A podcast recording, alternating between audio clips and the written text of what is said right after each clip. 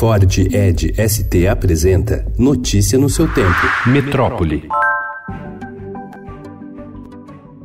Prestes a iniciar a reta final da atual gestão, a Prefeitura de São Paulo direciona para a região central da capital as obras de revitalização urbana, buscando modernizá-la e deixar para os bairros periféricos ações mais básicas, como reformas de casas, calçadas e ações de drenagem urbana. Urbanistas ouvidos pela reportagem do jornal Estado de São Paulo destacam a importância de investimentos no centro, mas questionam a prioridade por obras nessa região. Além disso, as ações voltadas para a região central enfrentam resistência e questionamentos judiciais. Na sexta sexta-feira, a Justiça determinou a paralisação da reforma do Vale do Ayangabaú e as obras no Largo do Aruche foram alvo de ação judicial no final de julho.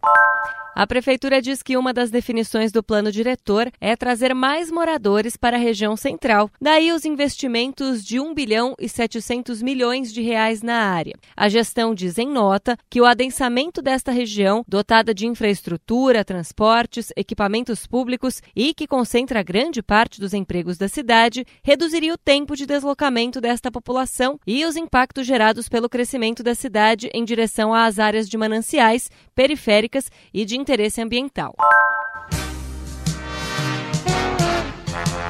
É sempre lindo andar na cidade de São.